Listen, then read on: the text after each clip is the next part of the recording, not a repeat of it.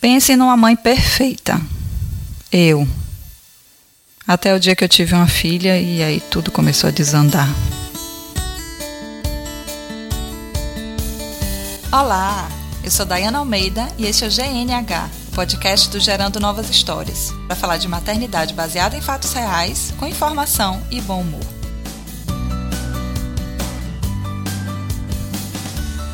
Na expectativa da maternidade ideal, o meu pacote era gestação ativa, yoga, preparação de períneo, alimentação saudável. A realidade da gestação foram dois meses de yoga, uma consulta com fisioterapeuta perineal, nenhum exercício feito. A alimentação podrona as always. O parto era o parto humanizado, domiciliar, planejado. Ok, pelo menos nesse eu dei check. Foi tudo como eu imaginei. Depois da menina nascer, uma gaveta recheada de fralda de pano moderna, porque a gente precisa proteger o meio ambiente, a gente precisa economizar. Na realidade, eu tenho um apartamento que não bate sol, uma gaveta cheia de fraldas de pano moderna que ficaram com cheiro de xixi que não sai com nada, porque precisariam de sol e que me oprimem a cada fralda descartável que eu jogo entulhando o planeta. Alimentação, BLW, claro, é o melhor para desenvolver autonomia, para desenvolver o paladar variado. Hoje, na hora do desespero, rola até aquela TVzinha marota para distrair a criança e mantê-la sentada naquela bendita cadeira que parece que tem espinhos. Uhum. Aliás, tela qualquer, só depois de dois anos. A realidade? Uma criança de 20 meses que reconhece a galinha, a Peppa, a Minnie e um monte de outros personagens e me mata de vergonha na fila do pão.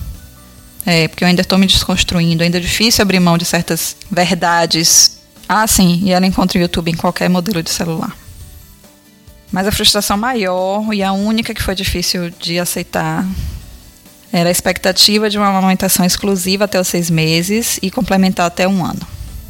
A realidade foi um aleitamento misto até hoje, 20 meses, desde os 12 dias.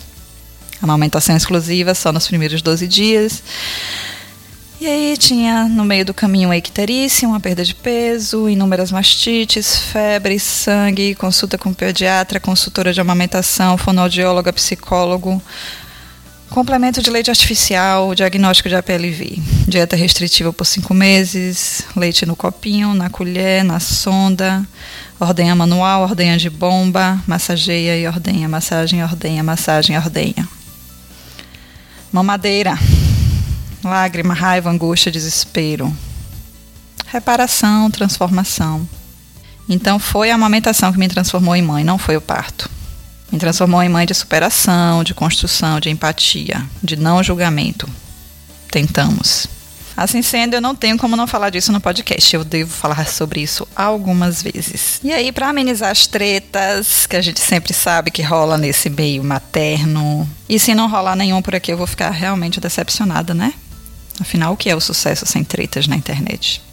Mentira, gente, eu tô de brinks, me amem para sempre. Mas eu sinto que eu preciso fazer algumas colocações antes de falar dos assuntos mais espinhosos. E eu também vou usar esse espaço para elaborar algumas questões que não são fáceis para mim, então peço a licença de vocês. E tem alguns pontos para tratar hoje. Primeiro ponto é que hoje eu defendo as escolhas livres e esclarecidas em relação a qualquer aspecto da maternidade. Se você sabe o que está em jogo, se você conhece as evidências científicas, se você sabe tudo que você tem de riscos e de benefícios, qualquer prática que você adotar vai ser baseada no seu conhecimento e na sua experiência, na sua história de vida, nas suas limitações e qualquer escolha, qualquer prática vai ser válida. Seja uma cesárea marcada antes de entrar no trabalho de parto para não sentir dor, ou seja um desmame precoce, ou seja qualquer outra coisa. Nós não somos apenas animais, não somos só mamíferas, temos uma parte racional do cérebro que nos torna absolutamente únicas com as nossas experiências, com as nossas histórias, os nossos traumas, nossas fragilidades, nossas limitações. Então, a não ser que você haja deliberadamente em malefício próprio ou do seu filho, então pode chegar e procurar acolhimento aqui que a gente vai tentar caminhar juntas. E o ponto número dois é que toda essa empatia que eu procuro ter com as mães, que como eu tiveram em algum momento que abrir mão das suas convicções do que era melhor, do que era mais correto, do que era mais benefício para si e para o seu filho. Essa mesma empatia eu não tenho com os profissionais que desestimulam essas mães que querem fazer as melhores escolhas. Normalmente são profissionais que fazem por desinformação, o que não é admissível, porque as fontes de informação de qualidade hoje estão aí à disposição de todo mundo. Ou pior, são profissionais que fazem isso em benefício próprio e não pelo melhor interesse do paciente. São obstetras que indicam cesárea por motivo de cordão enrolado no pescoço, mesmo sabendo que isso não é indicação de cesárea. E enfim, mil outras tosquices que a gente vê por aí. São pediatras que indicam complemento porque o bebê não engordou tanto que ele achava que deveria ter engordado naquele mês. Sério, gente, como é que dormem à noite esses profissionais? Eu não vou nem citar aqui a indústria dos leitos artificiais. Assim como as cesáreas, que pode salvar vidas, os leitos artificiais também podem. Pergunte a qualquer mãe de bebê alérgico, por exemplo, se ela odeia os leitos artificiais que são feitos para bebês alérgicos. Ela pode até odiar a situação de precisar daquele leite, mas ela não vai odiar o próprio leite, que é que alimenta o seu filho. Ou então pergunte para mim mesma, que não conseguia ordenhar nem 20 ml, se eu odeio leite artificial. Eu já tive sentimentos ambivalentes, eu não vou negar. Já tive raiva da situação, já sofri por precisar, enfim. Então isso quer dizer que as indústrias são boazinhas? Não, não são boazinhas. O objetivo final delas não é salvar vidas, é ter lucro. Então tenhamos consciência de para onde a gente tem que direcionar a nossa energia de mudança. Não é para as escolhas individuais das mães, é para o contexto. É para que todas as mães tenham as melhores condições de fazerem as melhores escolhas de acordo com o que tem a ver com os seus valores, com a sua história, e não com o que é posto pelo contexto desses sistemas obstétricos ou do sistema da indústria de leite artificial, por exemplo. E aí a gente vem para o ponto 3, que quando eu acolho uma mãe, quando eu procuro acolher uma mãe que fez escolhas diferentes do que é acreditado, do que é posto como mais saudável ou melhor, eu estou validando a história daquela mãe. Eu não estou validando o sistema por trás daquela história. Então, você que é mãe, não espere que esse aqui seja um espaço super protegido, onde você vai encontrar resposta para todas as suas dúvidas. Não, aqui eu pretendo divulgar informações, compartilhar também e acolher histórias que vão de encontro a essas melhores práticas, entre aspas, do pacote da maternidade consciente. Mas, por favor, tenha em mente que quando eu disser a mães que complementam a amamentação com leite artificial, seja qual for o motivo, que elas podem e devem manter a mesma conexão com o filho da mãe que amamenta, e que há formas de fazer isso. Eu não estou dizendo que tudo bem para você usar leite artificial, ok? Essa é uma escolha particular, individual, tem seus riscos e tudo precisa ser muito consciente. Não há escolha fácil. Você nunca vai me ouvir aqui falando que não existe motivo para cesárea, porque eu sei que existem motivos para cesárea, inclusive cesáreas marcadas antes de trabalho de parto. Assim como eu nunca direi que não existe pouco leite. Mas só você tem medo de descobrir se o seu caso é uma exceção ou se você está sendo ludibriada e levada pelo sistema. Então, quando eu digo que eu não vou super proteger ninguém, eu estou dizendo que você vai ter que trilhar o seu próprio caminho, fazer as suas escolhas. Afinal, é você que vai arcar com as consequências no final das contas. E eu estou dizendo também que eu não deixarei de acolher nenhuma história para não te confundir e você achar que daquela forma também é bom para você. Não.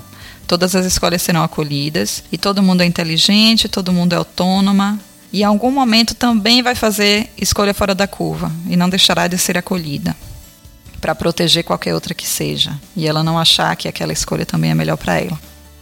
Ponto 4. Você que, como eu, fez uma escolha fora do que é cientificamente comprovado como mais adequado, eu te convido a uma reflexão. Eu te convido a olhar para dentro, reconhecer os seus motivos particulares e abraçar esses motivos. Reconhecer sua história, abraçar sua história. Porque só a partir daí é que você vai poder ouvir qualquer história de qualquer outra pessoa sem se culpar, e sendo capaz de dar acolhimento também àquelas outras histórias. Sem se sentir menos mãe, que é um termo bizarro que rola pela internet nesse meio materno, e sem precisar entrar num estado de autodefesa e de justificativas quando houve uma história diferente da sua. Então vamos nos acolher, vamos nos reconstruir, vamos nos fortalecer e vamos concentrar as nossas energias em promover contexto para que todas as mulheres possam fazer escolhas que beneficiem a si e aos seus filhos. Então, assim, o meu convite é só vamos ali mudar o mundo e a gente volta já já.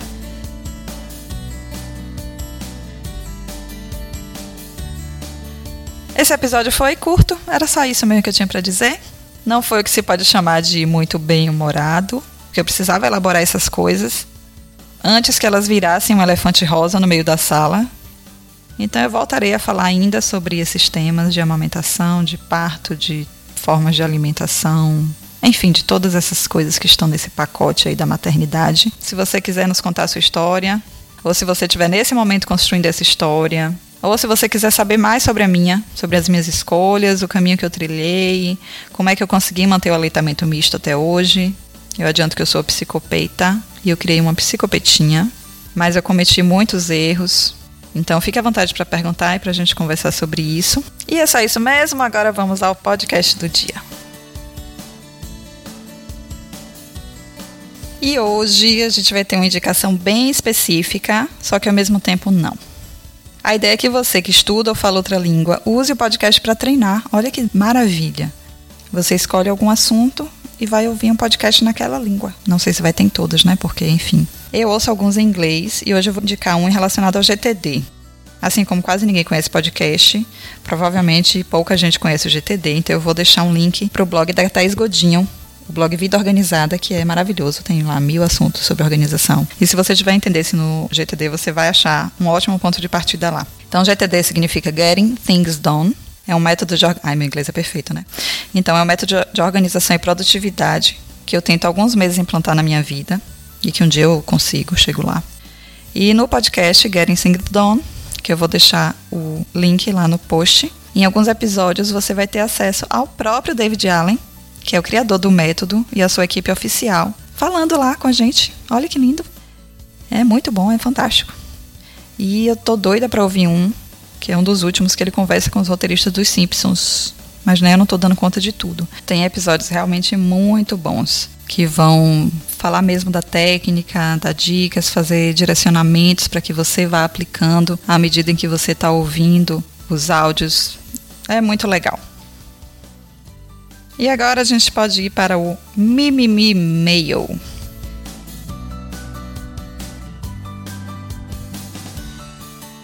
Então, semana passada a gente falou sobre sling, sobre carrinho e a Cacau, a Raquel Cardoso, contou lá no, na página do Facebook a história dela, que ela usou carrinho com o primeiro bebê e com a segunda foi basicamente sling. E ela falou em outra oportunidade que nunca tinha parado para ouvir podcast e tal, nunca tinha contado. Tá gostoso, tá curtindo a novidade, mas confessa que tem saudade do blog, tem saudade dos textos escritos. É... Então, eu estou prometendo há algum tempo republicar alguns textos. E eu vou, eu preciso parar para fazer isso, selecionar alguns textos lá do blog e trazer. Talvez você mate um pouquinho a saudade, né? A Alice Milanes falou que usou pouco sling por causa da coluna. E eu também cheguei num determinado peso que eu comecei a sentir. Não sei se eu estava fazendo as amarrações erradas e tal. Mas eu me dei bem com o carregador mais estruturado, tipo mochilinha. E pode ser a opção para quem tiver no mesmo problema da Alice Milanes. A minha é uma Sampachila, vocês podem pesquisar. Posso deixar até o link lá para a loja delas, que eu indico porque eu uso e é muito boa. Mas tem diversas outros, outras marcas. O Renan, que é do podcast Na Trilha, contou que saía para passear com o filhinho dele de sling e eu esqueci de falar isso, gente. Para os pais, o sling é fantástico porque ele propicia esse contato muito próximo que os bebezinhos normalmente têm com as mães. E que nesse período que só quer saber de mãe, de mãe, de mãe, o sling é super help para o pai, porque o bebê se acalma ali também, fica naquele também no contato pele a pele. Também é fantástico para fazer essa conexão. Então fica aí a dica para os pais, tentem, experimentem usar o sling para vocês verem como é uma delícia. A Paula Tavares também contou a história dela com carrinhos e disse: Eu volto sim por áudios mais longos. Pelo menos o tempo que eu passo no trânsito, uns 30 minutos. Então, Paulo, eu não controlo, como eu te disse, o tempo dos áudios, mas fica de dica para todo mundo, vocês que estão curtindo o podcast. Eu estou dando indicações de outros. Gente, eu não estou dando conta de ouvir todos que eu quero. Então, assim, tempo vai faltar para vocês ouvirem o tanto de podcasts que tem aí na Podosfera. Busquem. Ouçam esses que eu estou indicando para ver se tem algum que vocês gostam também e tal. É muito legal mesmo. E obrigada a todo mundo que gosta dos episódios e que marca as amigas e que compartilha e ficam lá batendo papo na timeline da página. Eu adoro receber esse feedback de vocês, é muito bom. E para quem quer divulgar a palavra com outras pessoas, eu estou planejando um material com passo a passo bem mastigadinho para a gente distribuir por aí, arrebanhar mais gente para ouvir podcast. Eu sou dessas, é. Ah, sim, e muito provavelmente no próximo episódio nós teremos convidada. Eu não sei se eu vou contar antes quem é, não sei, acho que eu não vou contar antes. Ou vou, ou talvez eu dê dicas na página. Enfim, vou começar dando dica agora. Ela é uma escritora. A página dela é um sucesso absoluto no Facebook. Eu estou tendo o prazer de ler em primeira mão o segundo livro. Está maravilhoso. tenho a honra também de ser amiga pessoal dela, então talvez no próximo episódio já role aí uma conversa gostosa. Fico por aqui, um beijão e até a próxima.